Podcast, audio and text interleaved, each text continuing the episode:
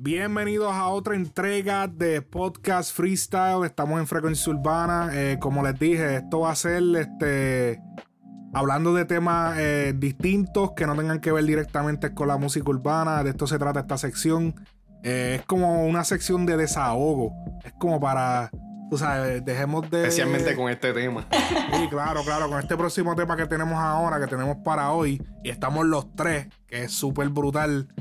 Eh, hablemos de, de una reciente, un reciente documental que se estrenó en Netflix, que, que fue bastante interesante, ya que eh, uno de los cambios más grandes que ha tenido el, el mundo en los recientes 20 años, los pasados 20 años, eh, ha sido definitivamente las redes sociales. O sea, literal han cambiado la manera en que interactuamos, han cambiado la manera en que interactuamos con las marcas, han interactuado la manera de todo. O sea, el modelo de negocios de, la- de las redes sociales eh, han modernizado, digamos, o cambiado el, el curso de la historia de la humanidad. Definitivamente que desde después del año Ponle que yo, yo, en mi opinión, el año en que la- las redes verdaderamente se volvieron, eh, tú sabes, estándar.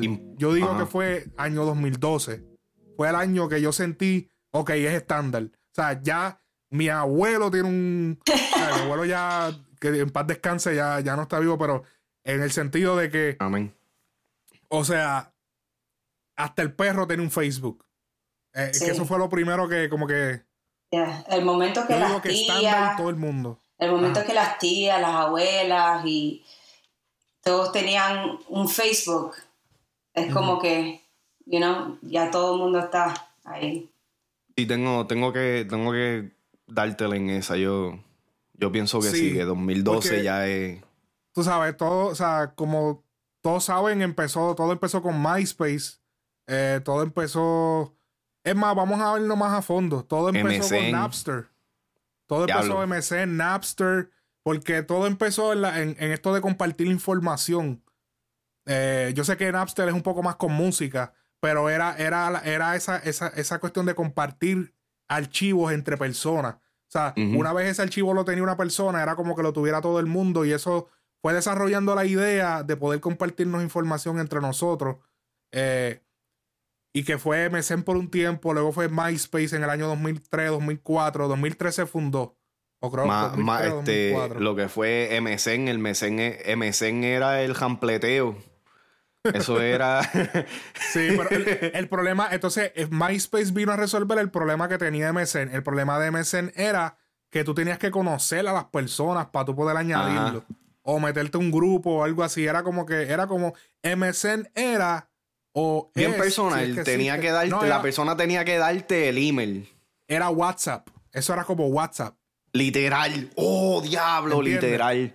Era como un WhatsApp. Tienes que tener el número de esa persona o el, o la- o el, el user o lo que sea para poder hablar con esa persona o entrar a un grupo. Tú llegaste a tener, Cristina, tú llegaste a tener tu, tu, tu MSN. No, no tuve M- MSN ni, ni, ni MySpace. What? Ok. No, Yo me metí a las redes con Facebook. Facebook. Ok, ok. Ok. ¿2000 qué? Ay, no me recuerdo, pero voy a decir hace ocho años. Atrás. Ok, supuesto está bien, como en el 2012 por ahí. Sí, viste. Viste que ahí, ahí cayó el número exacto. Eh, Diablo, Yo yo, he, yo he que- tenido, yo he tenido redes sociales desde que salieron. Por lo ¿Sí? menos dentro de mi generación. O sea, yo siempre tuve MSN, yo tuve MySpace. En Nueva York, cuando yo me mudé en el 2008, estaba bien popular AIM. Que era este. Era como MSN, pero de, de Yahoo. Eso era lo que todo el mundo usaba. Y eh, tú sabes que uno tenía los Psychics, los, los teléfonos Psychics, y eso Ajá. era, papi, perfecto para eso.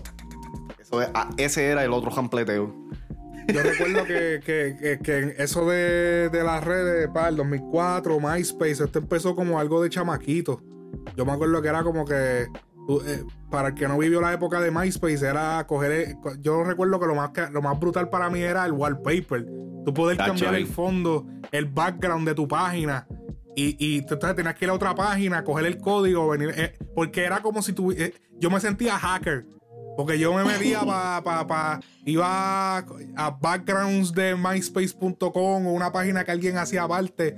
Tú cogías el código y tenías que meterte en tu back office, postear, darle paste al código y darle clic para que le hiciera update la página. Entonces la página salía con el background. A veces salía todo jodido. El background a veces tenía el código jodido. Glitcheado o lo que O sea. sea, se veía bien porquería. Yo le tenía un. Mira, y ahora que tú dices eso, eh, me está interesante eso porque yo creo que MySpace fue como que la primera vez donde pudimos ver gente que, que literalmente cobraban por juquearte una página social. ¿Me entiendes? Yo conocía a personas que literalmente ellos pues te cobraban un fee por hacerte el MySpace, juqueártelo con los mejores este, ba- eh, backgrounds, los layouts, porque Yo se, no podía, se gente. podían... Eso Yo en, Nueva York, eso estuvo bien popular. Yo lo conocí para, para la época de YouTube. Que era que. que También. lo- eh, ya para que ya que, que para mí que eso lo hicieron mucho en Puerto Rico y les robaron los chavos a mucha gente mucha gente que han cogido de zángano con eso de hacerle los YouTube y hacerle toda esa vuelta Eh, pero ya después del 2004 surgió el 2000 habían otras redes porque estaba High Five en República Dominicana estaba bien pegado el High Five entre los domis eh, Después evolucionó lo que fue Facebook. Yo recuerdo que a Facebook yo como que esta porquería, no se le puede cambiar el background. yo Qué también. porquería, hacho, no, yo quiero cambiar el background. Y después como que todo evolucionó y se to- eh, MySpace Tom lo vendió. Porque cuando tú abrías el MySpace, Tom era como que tu primer amigo, que era el fundador de MySpace. Y él era como que tu primer amigo. Y, y siempre él tenía la misma foto, que era que él salía en la computadora Con la camisa blanca, esa. Sí, ¿te acuerdas? la voy a poner po- en pantalla la pueden ver él salía siempre así como que de lado y como que Tom tu primer amigo y entonces mientras tú ibas añadiendo amigos tenías que cambiar el orden El orden. Eso está. Sí no papi lo del orden eso era una cosa del otro mundo porque papi la gente se agitaba si tú los movías de orden tú siempre tenías la novia la novia era la primera esa era la que estaba de uno entonces el mejor pana tuyo de número dos entonces el otro pana, número 3, número 4, papi, pero esos- esos número Wow. 2, número 3 y número 4, si tú los movías, había Sí. problemas. Y Eso causaba, eso causaba estragos en la escuela. Yo me acuerdo, yo me acuerdo, esto, esto fue como para el 2007, 2006, por ahí. Ajá. Este, la novia mía y yo como que nos separamos por un tiempito y yo Ajá. la cambié. la moviste de orden. Papi. Una discusión ¿sabes? por eso. Eso es, eso es, tú sabes, obligado. Que ahí, ahí es donde yo me di cuenta, yo dije, diablo, ¿sabes? En realidad, en realidad, esto, esto ya va por mal camino. Ya cuando Facebook quitó eso, pues entonces uno se sentía como que más confiado en hablar con otra gente. Sí. ¿Me entiendes? Ser un poquito más low key. Eh, en MySpace, MySpace, MySpace no te dejaba. En MySpace te- tenían como cuando tú eres single o cuando tú you're dating such and such person. No, y, Sí. y- ajá, sí. Yo Como creo Que el- sí, tu sí. status. Sí, el sí, tú lo podías cambiar. Pero que la, la cuestión con eso era que también era un problema. Es como. Pero era más. Era más evidente. Porque como tú tenías un orden de, de, de amigos, ¿sabes? Tu friend list tenía un orden. Si tú salías single. Pero como que tú. O sea, la novia tuya estaba ahí en la primera. Pues entonces es como que, ah, este es un puto. ¿Me entiendes? Eh, para el que no sabe, lo que pasó con MySpace fue que Tom, no recuerdo su apellido, pero sí recuerdo su nombre porque lo veía. Anderson. Ah, Tom Anderson, ok. Tom Anderson vendió la compañía. Eso fue lo que sucedió. Ahí fue que decayó. Eh, yo no sé exactamente que creo que la- los que la compraron no hicieron las cosas bien. Creo que fue. eh, creo que fue alguien, fue una compañía bien importante, grande, y empezaron a hacer un montón de cosas que cuando se meten las compañías grandes a veces dañan las cosas. Eh, Para el 2010, Pero- Justin Timberlake trató de montaron una campaña de, de promoción otra vez para MySpace. They were trying to like boot it up again y ¿sabes? falló por completo. Pero el, el documental del que está, les hablé al principio se llama The Social Dilemma. Eh, creo que mucha gente que ya está viendo esto quizá lo ha visto. Eh, trata de, estas, de estos eh, técnicos o personas que han trabajado dentro de las diferentes plataformas, ¿verdad? De Facebook, eh, especialmente Twitter. Facebook, creo que era Twitter, ¿verdad? Twitter, Twitter, Instagram. Instagram. eh, la, ma- o sea, muchas de estas Snapchat. plataformas. Y, Google. y hay que hablar Google claro, también. yo me encojo cuando vi este, este audio documental. Esto lo voy a decir ahora rápido para que sepan arrancando adelante. Me encontré viendo el documental porque yo siento que el documental lo que se dedicó fue a criticar, a sacar todo lo, malo que puede causar las redes sociales. Como que, ah, no, porque eh, de la manera en que está trabajando ahora, como que ahora tú piensas y como que te rápido te ponen algo que tú estás viendo, como que te lo ponen de frente o literal te tiran una notificación. Bueno, presenta, presenta la perspectiva de personas que han trabajado en estas compañías y que han trabajado en los features de que tiene, vamos a decir, Facebook, Instagram, Snapchat y cómo ellos planean estos features to keep you engaged como para mantenerte addicted. Involucrado. Involucrado, addicted, sí. Entonces, es, la perspectiva de esas personas. Sí. Y, que, y de las maneras que ellos, pues básicamente fueron creando estas diferentes maneras, estos diferentes algoritmos que, pues esencialmente te mantenían jugueado a, tú sabes, pendiente a, a la pantalla todo el tiempo. Sí, que te, presenta la información que que that you tend to like. Exacto, exacto. O, las personas que tú sigues y te presenta esa información. ¿Quién, ¿Quién fue, quién de ustedes fue que envió el link en el chat? Fue Cristina. Yo, yo lo envié, sí. Cuando, Cristina envió esto, se jodió la bicicleta porque nosotros empezamos, no fue una discusión, pero empezamos a debatir y eso se tomó un par de días y todo. Bueno, yo, no, yo no cogí un stance al principio, yo solo dije, esto está interesante, pero... Alex Frequency tomó su stance rápido, eso fue... Ah, sí. I was just like... Ya, ya, ya. yo soy intenso, yo soy intenso. Eh, yo, yo sinceramente no pude terminar de verlo. Eh, porque yo siento que yo lo que estaba viendo era un grupo de, de, personas que, ya no estaban trabajando en la compañía y como ya no estaban trabajando, no les importaba un carajo, estaban molestos, no les gustó cómo los trataron y literal se, dedicaron a, a demonizar eh, toda ¿Así una industria. Sí, de. Yo llevo diciendo esa palabra todo este tiempo y ahora es que tú me dices cómo es que se dice bien, No, se dedicaron a demonizar eh, una industria completa de, de, de, de, una plata de plataformas que literal le han cambiado la vida positivamente a muchas personas. Claro, como todo.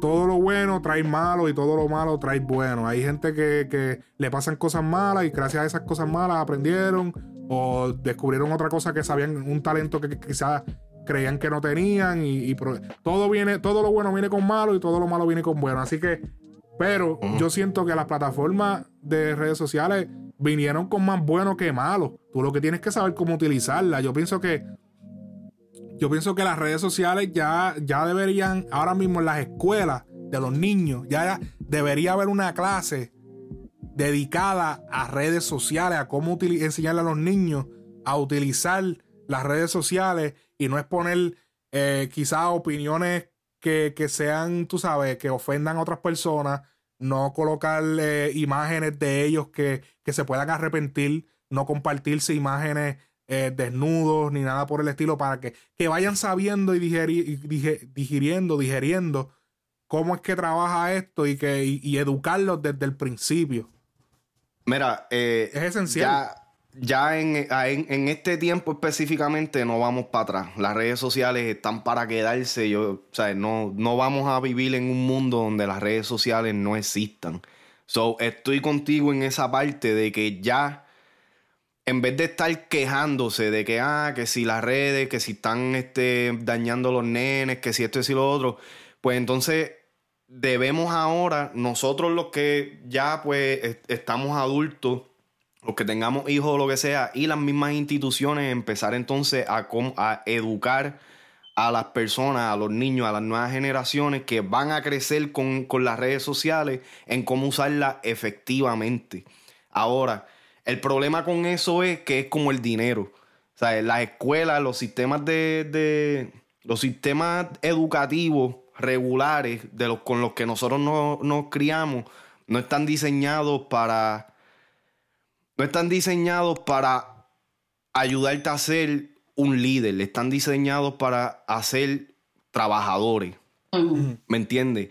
El hecho de que las escuelas ni nada por el estilo estén diseñados para enseñar a las nuevas generaciones cómo utilizar efectivamente las redes sociales, es, para eso mismo, porque es, es, para mantener un control.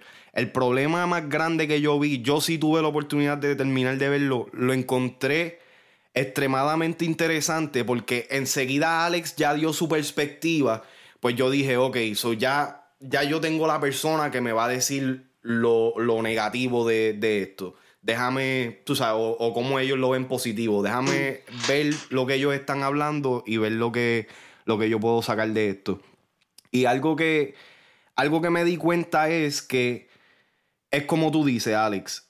Todo depende de, de, de cómo tú las uses. Una persona que sea, que tenga una personalidad adictiva, esto va a ser peor que el crack. ¿Me entiendes? Estamos hablando de que la gran mayoría de, las personas hoy día, un gran por ciento de las personas en el mundo tienen teléfono, tienen redes sociales. Este, tú sabes, el open rate del teléfono es mucho más grande que, tú sabes, que cualquier otro open rate de, cualquier otra cosa. Tú, tú estás más propenso a, a ver tu teléfono que a leer un libro. So, estas compañías ahora están diseñadas para, pues, para eso mismo, para enseñarte lo que tú quieres ver, lo que tú quieres consumir. Este, tú sabes. Y, e, está con el propósito de venderte algo. De venderte algo, exacto. Está tú sabes por qué yo estaba hablando con quién cara, yo estaba hablando con alguien los otros días de estética. Yo en ninguna de mis páginas yo sigo nada de estética, nada. Y literalmente el próximo día me conecto en Twitter y había un jodía, una persona hablando de estética. Y yo dije, wow. Hoy, hoy yo estaba hablando con alguien de vamos a comer Shake Shack.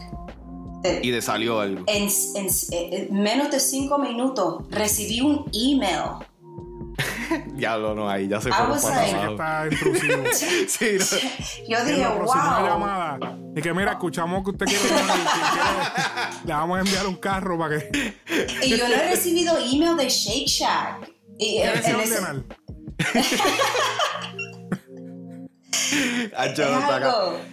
no, no, pero exacto, están diseñados con, con venderte. Y, y raro. están colectando data.